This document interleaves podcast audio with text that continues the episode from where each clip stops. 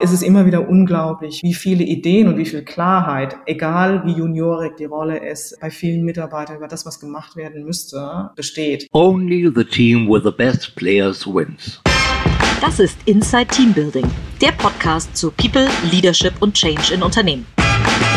Ich bin Katharina Wolf, CEO von D-Level und hier sprechen wir darüber, wie man Menschen zu Mannschaften macht.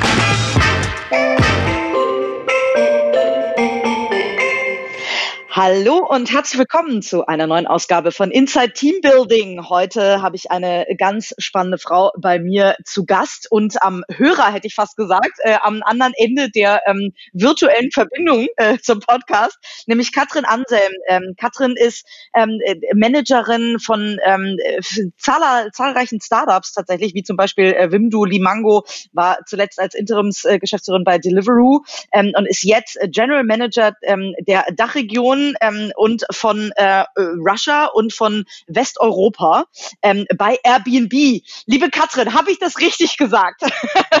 Guten Morgen, liebe Katharina. Tatsächlich eine kleine Korrektur. Es ist nicht Westeuropa, es ist Osteuropa. Also Osteuropa, fast. Einen lustigen Länderzuschnitt, die deutschsprachigen Länder, äh, Osteuropa und Russland äh, und die ehemaligen Staaten der Sowjetunion, was insgesamt 25 Länder macht, von Deutschland nach Turkmenistan. Ja. Guten Morgen. Guten Morgen. Toll, dass du dir die Zeit nimmst. Vielen Dank in ja sehr bewegten Zeiten. Ähm, auch für euch. Da musst du natürlich gleich mal ein bisschen erzählen, wie es euch als ja. Airbnb gerade geht. Ja. Ähm, äh, aber äh, vielleicht starten wir mal äh, so ein bisschen so, ich habe ja schon ein bisschen deinen dein Werdegang ähm, äh, in Kurzabrissen. Da fehlt jetzt natürlich eine ganze Menge, weil du viel erfahrener bist, als ich es jetzt darstellen konnte. Ähm, du bist seit August 2019 bist du bei ähm, Airbnb. Ähm, wie kam es, wie kamst du denn dahin? Vielleicht können wir das mal so quasi deine Historie ein bisschen aufrollen. Ach, das ist, ähm, das ist eine echt schöne Geschichte und ich finde, gute Geschichten starten ja immer oder gute, gute neue Entwicklungen starten durchaus mit gutem Essen und irgendwie Alkohol. Das war in dem Fall auch. Ähm, ich war, ich hatte mich nach Limango aus privaten Gründen äh, entschieden, weil meine Mama ja ein bisschen krank ist, ähm, im, im ab Sommer 2017 ähm, aus der aus der Geschäftsführerrolle bei Limango rauszugehen, habe dann erstmal frei gemacht und habe dann mein eigenes Business aufgebaut als Interimsmanager äh, mit Schwerpunkt Tech-Unternehmen und war gerade mitten in ähm, meinem Mandat als Interimsgeschäftsführerin für Deliveroo Deutschland. Und es war Donnerstagabend, Thursday Night, Pizza and Beer mit meinem Team. Und ich bekam einen Anruf von einem Headhunter, der mir sagte, du, äh, ich weiß, du arbeitest ja freiberuflich, das hast du ja also auch sehr klar gemacht und dein Business läuft ja auch, aber ich hätte da eine spannende Rolle, die wie perfekt auf dich passt nämlich äh, das General Management bei Airbnb für die äh, Dachregion. Wohlgemerkt von Osteuropa und ähm, zehn weiteren Ländern war zu dem Zeitpunkt keine Rede. Ähm, und ich war ehrlich gesagt gleich beduselt schon und dachte mir, ach, naja, oh, klingt eigentlich spannend. Und ich hatte zu Airbnb eigentlich immer auch schon eine sehr ähm, enge Beziehung als als Gast. Ich habe ähm, ähm, Airbnb schon sehr früh genutzt, ähm, klar, und dann hatte ich äh, zwei Jahre meinen Stint bei bei Rocket Internet, bei Wimdu ähm, und war mit dem mit dem Geschäft zumindest aus früheren Zeit vertraut, aber vor allem als Nutzer fand ich das total spannend ähm, und dachte so, ach Mensch, ähm, ich würde zumindest mal gerne in den Prozess einsteigen und habe aber auch früh, ähm, weil mir das immer wichtig ist, auch im Recruiting zu sagen, ich habe früh gesagt, Leute, ich bin super happy hier mit meinem mit meinem freiberuflichen Interimsmanagement Business unterwegs gerade. Das hat das zieht gerade gut an. Es kann einfach sein dass ich im Prozess dann irgendwann sage ich ähm, ich möchte nicht weitermachen und bitte nehmt es mir nicht übel. Und das war super. Das war für mich, ich habe das dann auch mit meinem, mit meinem heutigen Chef ähm, auch im ersten Gespräch so ganz offen dargelegt und der fand das super und meinte, Katrin, das ist genau kulturell das, was zu uns passt, die Offenheit, ähm, dass wir wissen, wo wir stehen. Und ähm, ja, äh, fast forward, das war ähm, Ende Februar, Anfang März äh, und dann ähm, habe ich Ende Mai, Anfang Juni meinen Vertrag unterschrieben und dann ging es im August los. Toll. Klasse. Und jetzt, ähm, ähm, äh, ich muss natürlich fragen, ähm, wie geht's euch? Ihr habt announced, dass ihr äh, eine ganze Menge Menschen ähm, äh, leider entlassen müsst. Ja, ja. Äh, daher, wie geht es aktuell? Wie waren deine letzten, ja, äh, zwei bis drei Monate, muss man fragen? Uh, also es war ähm, hoch emotional, muss ich sagen. Ähm, intellektuelle Herausforderungen, aber auch so komisch das klingt, eine Erfahrung, die ich nie und nimmer missen würde. Unter anderem auch, weil ich so unglaublich viel über Krisenmanagement gelernt habe. Und ich hatte dazu auch neulich mal ähm, noch einen kleinen LinkedIn-Post gemacht, ähm, wie sehr ich auch ähm, das Vorgehen von, von unserem Gründer Brian Chesky ähm, bewundere und wie, wie viel ich daraus gelernt habe. Die Art und Weise, wie Airbnb den Prozess gemanagt hat ähm, und insbesondere auch ganz klar weltweit kommuniziert hat, offen für alle. Ähm, Darum machen wir das. Wir haben uns das gut überlegt. Das ist das Paket, was wir jedem Mitarbeiter anbieten. Das sind die Hilfestellungen, die wir jedem Mitarbeiter geben. Das ist das äh, Alumni-Netzwerk, das wir kreieren. Ähm, das hat's ein bisschen leichter gemacht, diesen Prozess, ähm, diesen Prozess zu leiten und und auch auch durchzuführen. Ähm, und ich habe, ich arbeite seit 20 Jahren. Ich habe es noch nie und ich bin durch drei sozusagen Wirtschaftskrisen jetzt gegangen ähm, oder gehe gerade. Ich habe es noch nie erlebt, dass in in so einer extremen Situation wie jetzt mit 2000 Mitarbeiter kündigen, das war für mich ein Gamechanger äh, und eine echt echt eine Lebenserfahrung. Du hast ja mit diversen Gründern zusammengearbeitet. Du selber bist eine sehr, sehr erfahrene Managerin. Das heißt, du kannst vielleicht auch beurteilen, was es ausmacht, ein Gründer zu sein und was es ausmacht, ein, ein Manager oder ein, ein CEO dann, äh, äh, sag ich mal, zu sein. Wo ist da, wie, wie fängt ein Gründer vom Mindset her an? Also wie erlebst du einen Gründer und wie erlebst du einen Manager, beziehungsweise was macht einen guten Manager aus? Ja, ich denke, dass das ist ganz eng verbunden mit der, mit dem Reifegrad des Unternehmens und auch der Größe der Organisation. Die, die Gründer, mit denen ich gearbeitet habe, und das waren typischerweise in, in eher kleinen Setups, mal mit sehr wenig Geld, mal mit, mit, mit sehr viel Geld, aber immer noch, ich sag mal so, irgendwo zwischen 10 und 250 Mitarbeitern oder so. Ähm, ganz klar das Thema visionär, ähm, ähm, sehr, sehr viel ausprobieren, ähm, aber auch noch, noch sehr viel, so viel, sehr viel Trial and Error, ähm, insgesamt noch von der von den, ich sag mal, von den Führungsfähigkeiten her, ähm, auch Talente anzuziehen, Talente zu entwickeln, vielleicht noch nicht so stark aufgestellt, weil das oftmals in meiner Beobachtung auch erst so mit den, mit den Jahren der Erfahrung kommt. Ähm, so sehr, sehr flache Hierarchien und das ist eigentlich gut, aber es gibt auch ein, durchaus ein Argument für, für gewisse Hierarchien. Ähm, und insgesamt denke ich eher noch wenig Struktur, Ablauf, Operating System, Prozesse orientiert. Ähm, und je stärker ich sozusagen diese Entwicklung in Richtung, in Richtung Manager, CEO geht, ähm, ist es, wie ich sage, mit der, mit der Größe des Unternehmens verbunden, glaube ich, wird, ist es jemand, der noch viel stärker einmal in Themen reinsteigen muss, die ähm, zum Beispiel auch im, im Bereich für Airbnb, die im Bereich ähm, Öffentlichkeitsarbeit, auch äh, Beziehungen mit der Politik und den ähm, und den, den gesetzgebenden Institutionen bedingt. Das sind Dinge, die ich typischerweise bei einem Gründer in der Form äh, in frühen Phasen nicht so sehe. Sich dafür auch Zeit zu nehmen, ähm, sich dafür auch auch Unterstützung zu holen. Und das andere Thema ist ähm, ein Unternehmen, sich Leute ins Unternehmen zu holen und, und Schwerpunkte auf Prozesse, Abläufe, ähm, wir, wir sagen bei Airbnb oft Operating System, also wie werden Entscheidungen getroffen, wie wird gearbeitet, ähm, zu setzen. Weil das sind Themen, die ich bei, bei Gründern und bei kleinen Unternehmen auch als nie so wirkt, nie als, als wichtig oder auch als, relle, ähm, ähm, als wichtig erachte, beziehungsweise auch bei, bei Gründern als Disziplin sehe, die sich deren sie sich Gründer sich gerne annehmen möchten, ja, weil sie sie oftmals vielleicht als, als Bremse oder als verlangsamend betrachten, aber bei größeren Unternehmen ähm, dann durchaus relevant sind. Und sicherlich auch noch mal mehr die ähm, auch auch das Thema noch mal größere Verantwortung gegenüber Investoren. Typischerweise korreliert es dann auch mit einem größeren Funding, mit mit mehreren Runden, die stattgefunden haben, vielleicht mit einer Vorbereitung auf ein IPO ähm, und die, die Themen in der Größenordnung, auch noch in der Komplexität und auch in der Art der, der Hilfestellung äh, von, von Experten, die man braucht, ist, denke ich, was, was ich bei, bei Gründern in der Form nicht sehe. Ähm, du bist ja in viele Firmen reingegangen und hast vielleicht genau diesen äh, Zustand vorgeworfen, wo vielleicht noch nicht alle Prozesse gut definiert waren, wo vielleicht auch die Firma noch gar nicht an dem Punkt war, richtig skalieren zu können. Ähm, wo guckst du denn, wenn du in eine Firma reinkommst, ob, ob nun äh, interimistisch oder bei Airbnb oder bei Lemango oder so, das ist wahrscheinlich gar nicht so ein Riesenunterschied. Wo guckst du als allererstes hin? Ja, das also hängt natürlich auch ein bisschen von der von der von der Größe und der ähm, und der Zielsetzung des, des, des Unternehmens ab, beziehungsweise der Ziele, die gerade in dem Moment ähm, äh, definiert wurden in, im Moment des Einstiegs.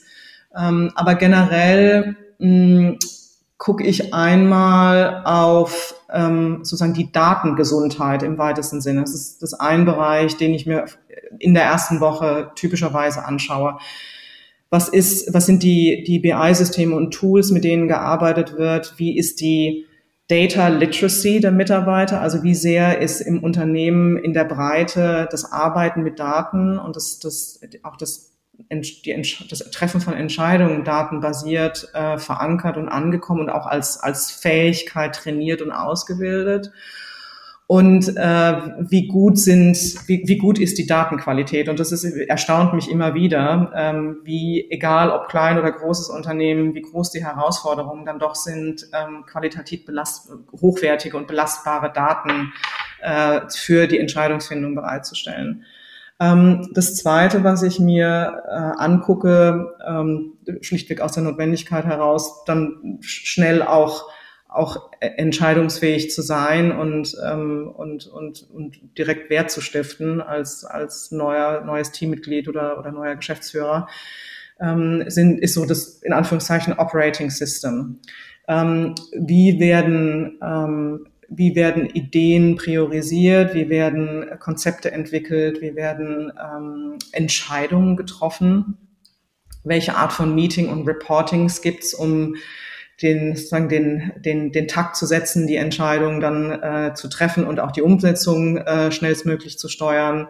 Ähm, in welcher Art und Weise halten sich ähm, die Manager und die Teams per Reportings über den, den, äh, den Fortschritt auf dem Laufenden und wie effizient ist das Ganze aufgesetzt. Äh, und ganz oft ist es so, dass, dass man beim Reingucken ähm, ziemlich schnell sieht, ähm, da ist einiges redundant geworden über die Zeit. Ähm, ähm, da wird zu viel Aufwand in Reportings reingesteckt. Ähm, die KPI-Systeme sind zu stark angewachsen. Ab welchem Zeitpunkt sollte eine Firma denn ähm, gesteigerten Wert aus deiner Sicht ähm, auf HR legen oder vielleicht auch da jemanden einstellen oder vielleicht sogar jemanden äh, besonders Gutes einstellen? Ähm, ich überlege gerade, ob sich das an einem bestimmten Zeitpunkt festmachen lässt. Ich, ich denke, in so einer Größenordnung irgendwo so zwischen 10 und, und irgendwie 30, 40, also ich, ich denke, es sollte von Anfang an jemanden geben, der sich um im weitesten Sinne Talent-Themen kümmert. Und zwar jemand, der, der damit auch Erfahrung hat. Ähm, Insbesondere, und das ist ganz natürlich im Anfang, ist es ein, ist es ein Mitarbeiteraufbau im Bereich Recruiting. Äh, es, ist, es so unglaublich erfolgskritisch von Anfang an, die richtigen Leute ins Unternehmen zu holen. Und oftmals, zumindest beobachte ich das, sind ähm, die Leute, mit denen ich arbeite, die stark im Gründen sind, nicht unbedingt stark darin, ähm, objektiv gutes Talent zu erkennen. Und von daher braucht es aus meiner Sicht ganz früh jemanden, der genau diese Rolle wahrnimmt ähm, und sicherstellt, dass das richtige Talent ähm, für diese Firma auch frühzeitig reinkommt und auch durch einen richtigen Prozess erkannt wird. Und alles, was was so das Thema Mitarbeiterbindung angeht, ähm, ist so, glaube ich, in der Größenordnung so zwischen 10 und 50 Mitarbeiter oftmals was, was der, was das Gründer das Gründerteam sehr gut wahrnehmen kann, einfach durch die Nähe zu den Mitarbeitern, durch die persönliche, durch das persönliche Zusammenarbeiten, durch das permanente Vorleben der Idee und, ähm, und, und, und sozusagen des, des Businessmodells. Und das ist schon ganz oft ähm, Bindung genug, wenn man über Talent Development und, und, und Talentbindung nachdenkt. Das ist zumindest in meiner Wahrnehmung ist das ähm, äh, ist es ist es schon entscheidend einfach um und dann braucht es noch keine Trainings oder oder sonstige Talent Development Maßnahmen ähm, um um, um das in den frühen Phasen auch abzubilden Und ich denke, in dem Moment, wo das, ähm, das Unternehmen stark in, in, in so ein, in starkes Wachstum geht, in eine Hyper-Growth-Phase ähm, und sich deutlich über die, die 50 Mitarbeiter entwickelt, ist der Moment gekommen, wo, wo es auch die ersten Führungsrollen braucht, ähm, die ersten Hierarchien, egal wie flach eingezogen werden. Ähm, und hier, klar kann man die richtigen Leute im ähm, durch Recruiting finden, die diese Strukturen unterstützen und in diese Führung auch gehen können. Ähm, aber es braucht dann auch jemanden, der sich aus, idealerweise aus Talent heraus, genau mit dieser Fragestellung beschäftigt. Wo sitzt das, wo sind Leute im Unternehmen, im Team, die die Skills haben, jetzt in Führung zu gehen? Wie kann ich die am besten coachen? Wie kann ich die am besten trainieren? Wie bereite ich die auf ihre Führungsrolle am besten vor? Und wie begleite ich sie in den ersten Monaten, auch im ersten Jahr, wenn sie zum ersten Mal in eine Führungsrolle gegangen sind, dass in dem Zusammenspiel aus neuer Führungsrolle und Mitarbeitern ähm, nichts schief geht. Und das ist, ist für mich der Moment, wo es, wo es ein Aufbohren auch der Talentfunktion braucht. Ähm, weg von einer reinen, reinen Fokus auf Recruiting und so ein bisschen abfackeln von irgendwie Payslip und Lohnbuchhaltung, Operations und Lohnbuchhaltung hin zu einer, einem echten Auftrag zu, zu Talententwicklung. Du, du kommst dann ja als Externe mit rein und äh, ich finde es super spannend, was du gesagt hast, gerade mit, äh, man muss auch eben die eigenen Leute weiterentwickeln. Wie ist denn da der ideale Split? Also wir merken immer wieder, wenn wir zu viele Externe, also wenn ein Management-Team irgendwann aus zwei Gründern und vier Externen besteht, dass es dann auch ganz häufig Reibung gibt. Das, ich sage immer so liebevoll ein bisschen, das ist wie so eine zusammengekastete Boyband. Ähm, das kann gut gehen oder eben auch nicht. Wie viel externes Talent verträgt denn eine Firma und wie viel sollte ich ähm, investieren in meine eigenen Köpfe? Ich denke, dass, also, also aus meiner Beobachtung würde ich sagen, dass es auf jeden Fall in, ein sehr sensibler Prozess ist, ähm, externe Mitarbeiter sukzessive sozusagen ins, ins, in ein sehr intern gewachsenes Team mit reinzubringen. Und es wird, es wird sensibler, je, je, je senioriger die Rolle ist. Ich denke, ähm, wahrscheinlich, wenn du mich auf eine, auf eine Zahl, ähm, wenn ich eine Zahl nennen müsste, würde ich denken, sowas wie, ähm, ich meine so irgendwie wie ein Drittel bis zu der Hälfte externer, ja, die, ähm, die das, die das Team mit ihren Kompetenzen bereichern und gleichzeitig aber auch die internen dazu bringen, was auch immer ist ja auch eine Anregung, ne? ist ja auch eine intellektuelle Herausforderung, auch ein bisschen ein Wettkampf, auch die, die intern gewachsen sind, die Mitarbeiter, ähm, zu inspirieren und auch anzuregen, nochmal noch mal andere, noch mal, noch mal andere Sichtweisen auf Themen zu haben oder ein Problem anders anzugehen. Mm, so ein bisschen die Scheuklappen abzunehmen. Ja, absolut. Wie doll guckst du dir denn das Team an, was da ähm, sitzt? Also wenn du hast jetzt gesagt, also ganz viel, ähm, du guckst auf die Daten, du guckst dir HR an. Wie, wie viel guckst du denn an? Sitzen da überhaupt die richtigen Leute im Unternehmen an den richtigen Positionen? Ja, das mache ich auch. Ähm, also die, sozusagen die, die, die, die ersten Tage und ersten Wochen sind auch ganz stark geprägt von eigentlich den, den, den ganzen Tag lang ähm, von, von One-on-Ones mit entweder meinen erstmal mit meinen typischerweise Direct Reports, aber auch den Leuten in ihren Teams. Ähm, das ist äh, diese diese Einzelgespräche nehmen unglaublich viel Zeit. Die ersten Wochen erstmal in, in meinem Kalender ähm, an, an Platz ein. Versuche dann meistens die anderen Sachen eher so auf den auf den Abend oder das Wochenende zu schieben, ähm, weil das das ist für mich wirklich unglaublich hilfreich, um dann auch die richtigen Weichen zu stellen sitzen genau das, sitzen die richtigen Leute an den richtigen, in den richtigen Rollen, ähm, wo müssen wir helfen, wo sind, wo sind Blockaden, wo können wir auch Leute entwickeln, wo sitzt Talent, das ein bisschen ungeschliffener Diamantcharakter hat wo sitzt Talent, das super ist, aber vielleicht auch gerade ähm, darüber nachdenkt, abzuwandern. Weil oftmals sind die Momente, in denen ich reinkomme, auch Veränderungszeitpunkte. Sei es der Vorgänger ist gegangen, sei es die Firma geht durch eine schwierige Situation. Ähm, und die ähm, und ich setze mich in den in den äh, in, in den Einzelgesprächen ähm, mit den Leuten hin und gehe eigentlich mal ein, ein relativ definiertes Set an, an Fragen und Themen durch. Ich lasse mir einmal von den Leuten erstmal selber erzählen, wie sie, ähm, wie sie sozusagen in die Rolle gekommen sind, wie sie sich da rein entwickelt haben, wo sie selber ihre Stärken sehen, wo sie ihre Schwächen sehen, was sie gerne lernen würden.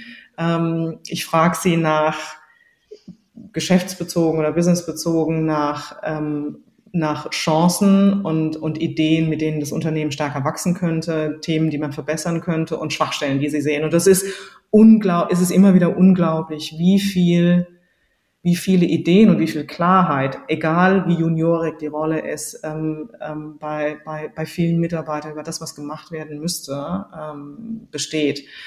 Und dass gerade auch die Frage, also einmal, einmal sozusagen auf der Business-Seite einen sehr guten Einblick zu haben. Und das gibt mir auch schon einen guten Hinweis darauf, ähm, ja, wo vielleicht die, die Stärken der betreffenden Mitarbeiter sitzen, wie sie über das Geschäft nachdenken, wie sie sich selber, wie sie Probleme durchdringen, wie sie ihre Lösungen entwickeln.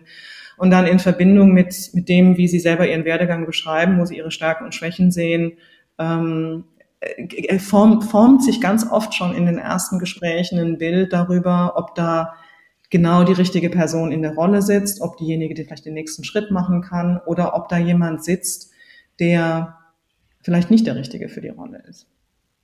Wie gehst du damit um, wenn es nicht der Richtige ist? Ist es dann auch ähm, notwendig, dass oder ist es dann auch deine Aufgabe tatsächlich zu da äh, klar zu sagen, dann trennen wir uns von dem Mitarbeiter oder setzen ihn auf eine andere Position? Das muss ja nicht immer äh, eine Kündigung sein.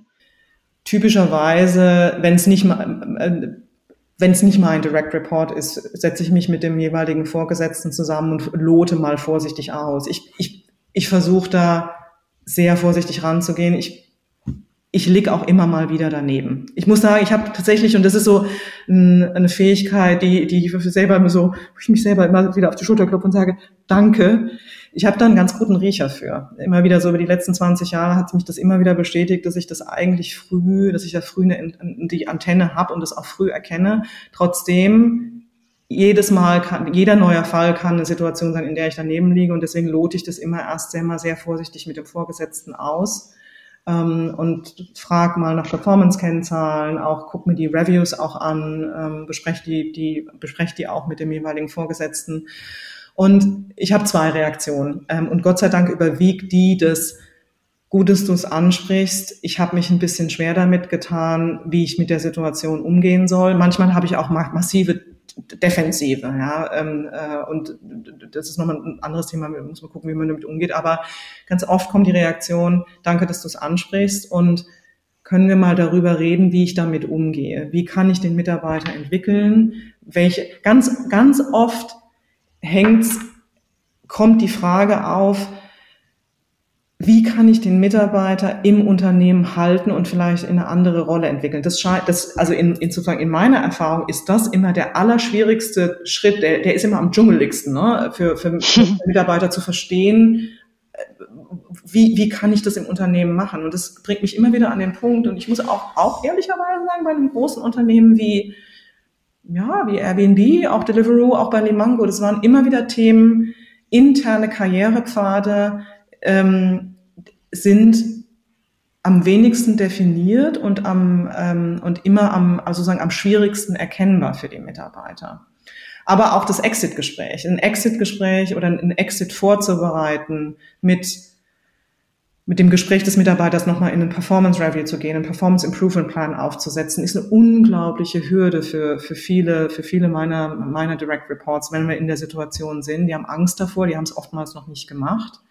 Ähm, sie haben Angst, was falsch zu machen oder die falsche Entscheidung zu treffen. Und, ähm, und deswegen ist das äh, äh, tatsächlich äh, immer wieder dann so ein, so ein, so ein, so ein, so ein Türöffner, ja, dass, dass die Reaktion dann ist, danke, dass du es ansprichst, wie können wir damit umgehen? Und ganz oft resultiert es nicht in der Trennung, sondern in einem ähm, Performance Improvement Plan oder einem Training oder einfach nur einem offenen Gespräch mit dem Mitarbeiter, wo man merkt, Ängste waren vielleicht eine Riesenblockade und, und die zu lösen hat dazu geführt, dass die Performance besser wird. Das ist ein super spannender Punkt mit der Angst, weil irgendwie, ich habe das Gefühl, irgendwie hinter all unseren Emotionen liegt am Ende immer irgendwie eine Urangst. Total. Ähm, wie nimmst du denn diese Angst, also der Führungskraft das anzusprechen, ähm, äh, die, die, vor der Situation dann, dass wie der Mitarbeiter reagiert? Wie nimmst du da die Angst? Mhm. Ähm, ich denke, eine Sache, die, die hilft, ist, dass ich in dem Moment, äh, sozusagen im Moment des Amtsantritts sozusagen, oder am ersten Tag, habe ich in der Regel die Situation, dass ich mit, mit dem Team spreche, ein bisschen, ein bisschen erzähle darüber, warum ich hier bin, was mich antreibt, warum meine Motivation, warum ich genau diesen Job machen möchte, was meine Erwartungshaltung an Sie als Team ist und was Sie von mir erwarten dürfen. Und gerade bei dem Punkt ähm, setze ich sehr früh das Thema Talent, Talententwicklung, ähm, äh, sehr gutes Talent, Talent entwickeln im Unternehmen als, als Erwartungshaltung, aber auch als, als Angebot an sie, dass ich sie da sehr, sehr stark unterstützen möchte und dass das für mich eine, eine absolute Priorität hat. Und das, ich kriege das immer wieder auch zurückgespielt, dass das früh zu sagen und dann einfach erstmal sacken zu lassen, ähm, ist schon mal so ein erster Moment, dass, oh, okay, es ist ihr nicht nur wichtig, sondern es scheint mir auch zu gelingen, klar zu machen, dass ich sehr, sehr viel Zeit darin investieren werde, zu helfen und alles, was ich an Erfahrung gesammelt habe, auch in solche, in solche Themen mit reinzubringen. Und ich habe das Gefühl, dass das so ein, der erste Schritt ist, die Angst, die Berührungsangst vor dem Thema zu nehmen. Ähm, das zweite im, in den, ich denke, in, im direkten Gespräch ist, ähm, einfach zu sagen, das ist ein ganz, ganz normales Thema. Das ist, ist absolut Teil einer Führungsrolle. Ähm, jede Führungskraft hat das Thema, jede Führungskraft tut sich zu Beginn damit, damit schwer. Das ist auch, es begleitet einen auch das Gefühl, dass es ist ein schwieriges Thema, das begleitet einen auch über Zeit. Es wird irgendwann weniger mit der Erfahrung und auch der Souveränität, aber es ist, es ist ein anspruchsvolles Thema. Und das einfach mal klar zu machen, zu sagen, lass uns den Elefant im Raum mal ansprechen. Ist, Personalentwicklungsthemen sind immer schwierig, insbesondere wenn man, wenn man eine Entscheidung darüber zu treffen hat, ob man Mitarbeiter vielleicht, ob ein Mitarbeiter schlecht performt und ob man ihn vielleicht in eine andere Rolle entwickeln muss oder aber ob man ihn gehen lassen muss. Und das scheint so, glaube ich, so eine zweite, zweiter Punkt zu sein, der die Blockade löst. Ähm, und der dritte ist, dass, ähm, dass es dass die Leute, glaube ich, sich ein bisschen entspannen, an das Thema ranzugehen, wenn ich ihnen auch mal zeige, wie man mit schwierigen Personalprozessen umgehen kann, einfach aus der Erfahrung erzählt. Wie war das für mich in den letzten 20 Jahren? Wie, wie bin ich an den Prozess rangegangen? Wie kann man schwierige Personalgespräche auch so fair wie möglich für den Gegenüber gestalten. Ähm, was, aber auch ganz, ich erzähle auch ganz offen von Fehlern, die ich gemacht habe, ja, Dinge, die ich im Nachhinein ähm, ähm, für die, die mich lange auch beschäftigt haben. Warum habe ich das gemacht? Warum habe ich das nicht früher gesehen? Wie kann ich? Ähm, warum hätte ich das? Warum habe ich das ähm, ähm, ähm nicht nicht nicht früher schon schon gelöst? Und diese, ich glaube, sozusagen sehr offen über Fehler und Best Practice zu sprechen, ähm, scheint so ein, so ein dritter Baustein zu sein, um Angst zu nehmen. Da muss ich natürlich nachhaken. Ähm, äh, was, was waren denn so Fehler? Gibt es so Situationen oder, oder Fehler, die, wo du sagtest, oh, das war mindblowing, das, das hat mir die Augen geöffnet und daraus habe ich unfassbar viel mitgenommen? Ja, also ich habe äh, interessanterweise noch mal jetzt gerade die letzten Tage über ähm, eher sozusagen am, über Fehler oder Dinge, die ich anders machen will, muss in Zukunft am, sozusagen am Beginn des Talent-Lifecycles nachgedacht im Bereich Recruiting. Ich würde so denken, ich, hab, ich rekrutiere so, denke ich mal, seit 15 Jahren aktiv. Ähm, und also ich würde mal so schätzen, vielleicht irgendwie so zwischen sieben und zehn Leute, die ich dann pro Jahr im Schnitt einstelle. Also reden wir irgendwie von 100, 150 Leuten, vielleicht auch mehr, die ich, die ich jetzt, jetzt, die, also zumindest direkt bei mir eingestellt habe, wo ich ja. tief im, im Prozess involviert war. Ähm, und ich habe, ich würde denken, ich habe in zwei Situationen habe ich wirklich eine komplette Fehlentscheidung getroffen und habe mich einmal von der sozusagen von Marken und Employer Brands im CV sehr stark beeinflussen lassen und habe im, im Recruiting-Prozess auch gemeinsam mit meinen Kollegen nicht genau hingeschaut und das Zweite ist, dass ich zu, zu, zu eilig war, zu schnell war, zu schnell eine Entscheidung hervor, ähm, ähm, her, herbeiführen wollte, mich zu sehr von der, der Lücke, die die bestehende Rolle im momentan in meinem Team oder auch bei mir direkt hinterla hinterlässt, ähm, mich zu sehr davon leiten lassen und wollte diese Rolle einfach schnell besetzen und habe mir nicht genügend Kandidaten angeschaut. Das ist ein ganz spannender Punkt, finde ich, dieses Thema ähm, wie doll gucke ich mir den Lebenslauf desjenigen, den ich heiern will, an und wie doll hinterfrage ich das alles, nur weil er bei großen Firmen gearbeitet hat, das sehen wir auch immer wieder. Worauf guckst du denn, wenn du jemanden einstellst? Hängt natürlich ein bisschen von der Rolle ab. Ähm, Klar. Aber ähm, ganz grundsätzlich, und das ist mir jetzt gerade auch nochmal die letzten zehn Monate bei Airbnb klar geworden. Ich, ich schaue stark auf eine, darauf, dass der Kandidat sich wirklich ganz fundamental mit dem Unternehmen und dem Produkt identifizieren kann. Das klingt so ein bisschen jetzt nach Management-Fachliteratur, aber was ich damit meine ist, in so krassen Situationen wie die, die wir jetzt letzte, die letzten Wochen bei Airbnb beispielsweise durchlaufen sind. Ähm, oder auch, auch schwierige Situationen bei, ähm, bei, bei Deliveroo oder auch bei Limango oder in jedem Unternehmen, in dem ich gearbeitet habe. Es gibt einfach diese, diese sehr anspruchsvollen, sehr schwierigen Phasen im Unternehmen, sei es für einen persönlich, weil man irgendwie in der Rolle vielleicht nicht zu Hause ist, weil man mit einer Aufgabe betraut ist, die einen wahnsinnig fordert oder aber weil das Unternehmen durch eine schwierige Phase geht. Das sind die Momente, in denen sich wirklich klar herausstellt, wer ist zutiefst von dem Produkt und das, was das Produkt löst und das Bedürfnis, das es adressiert, überzeugt und kann mit dieser Grundüberzeugung auch diese schwierigen Phasen, sei es persönlicher oder Unternehmer oder gesamtunternehmerischer Natur, auch, auch durchstehen und durchsegeln.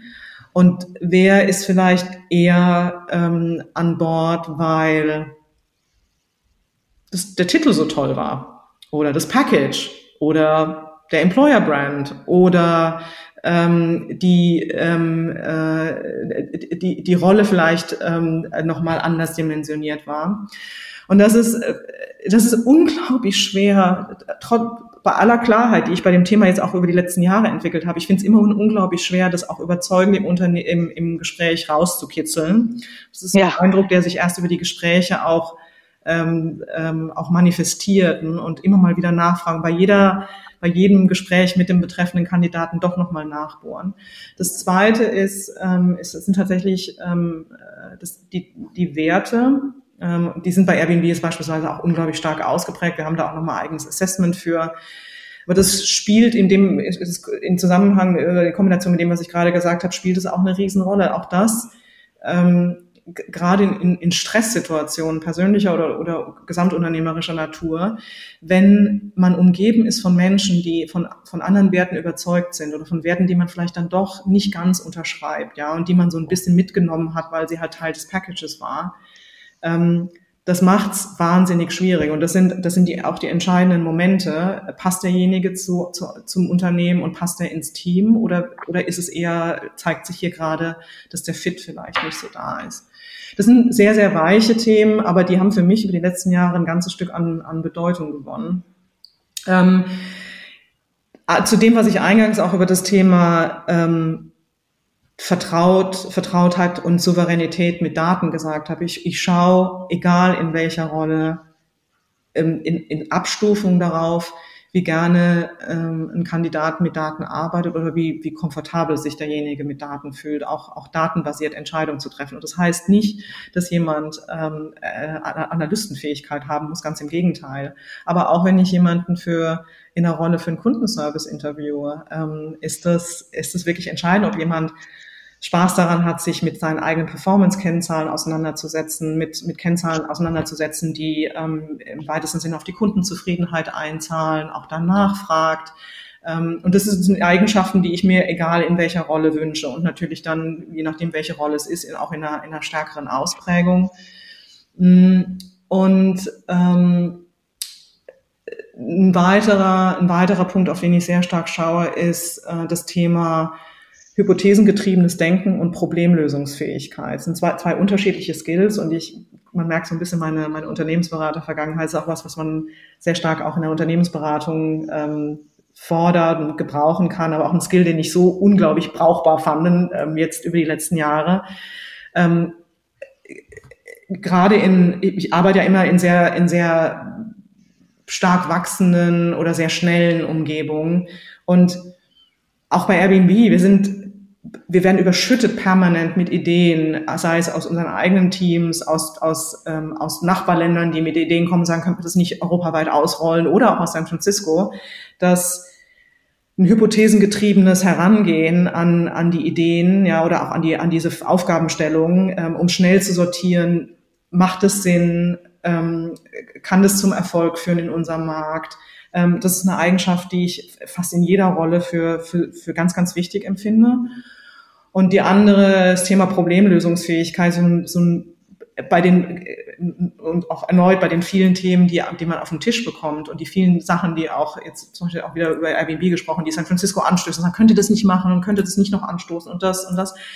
Ähm, da eine, eine, eine sehr gute Fähigkeit haben, Probleme zu lösen, ähm, gesunden Pragmatismus, eine Kreativität, ähm, ähm, links, rechts zu gucken, wie können die schnell zu einem ersten Ergebnis kommen, das, das mir sagt, ob das Erfolg beschert ähm, oder das, das Projekt oder vielleicht schnell dann auch ad acta gelegen sollte und ich auch schnell Rückmeldung geben kann, sind für mich nochmal zwei, zwei ganz wichtige Bausteine, auf die ich bei fast jedem Kandidaten gucke.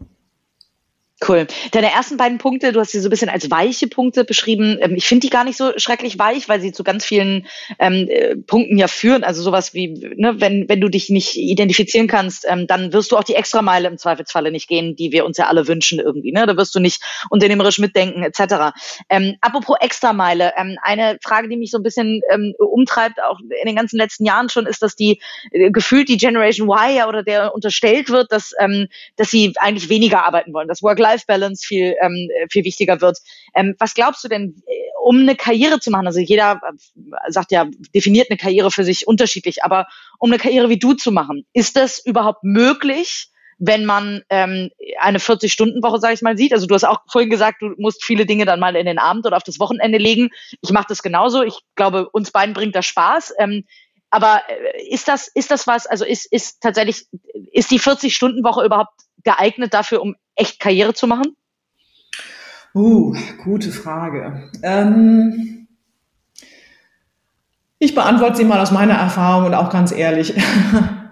Ich würde mir wünschen, dass es so ist und ich, es gibt bestimmt Menschen, die, ähm, die, das, die das schaffen, ähm, die so krass fokussiert sind, so klar sind in dem, was sie tun, auch so so wenig Selbstzweifeln, ja, an, oder Zweifeln an, ob die eingeschlagene Richtung die richtige ist und vielleicht doch nochmal eine Analyse fahren, die gibt's bestimmt. Ähm, ich glaube, sie sind nicht, ähm, sie sind nicht das, das Gros derjenigen, die, wenn wir jetzt Karriere im, im konventionellen Sinne definieren, im Sinne von vom, irgendwie vom Analysten in der Beratung zum Geschäftsführer eines äh, irgendwie großen Unternehmens, ähm, sind sie wahrscheinlich, machen sie wahrscheinlich nicht das Gros aus.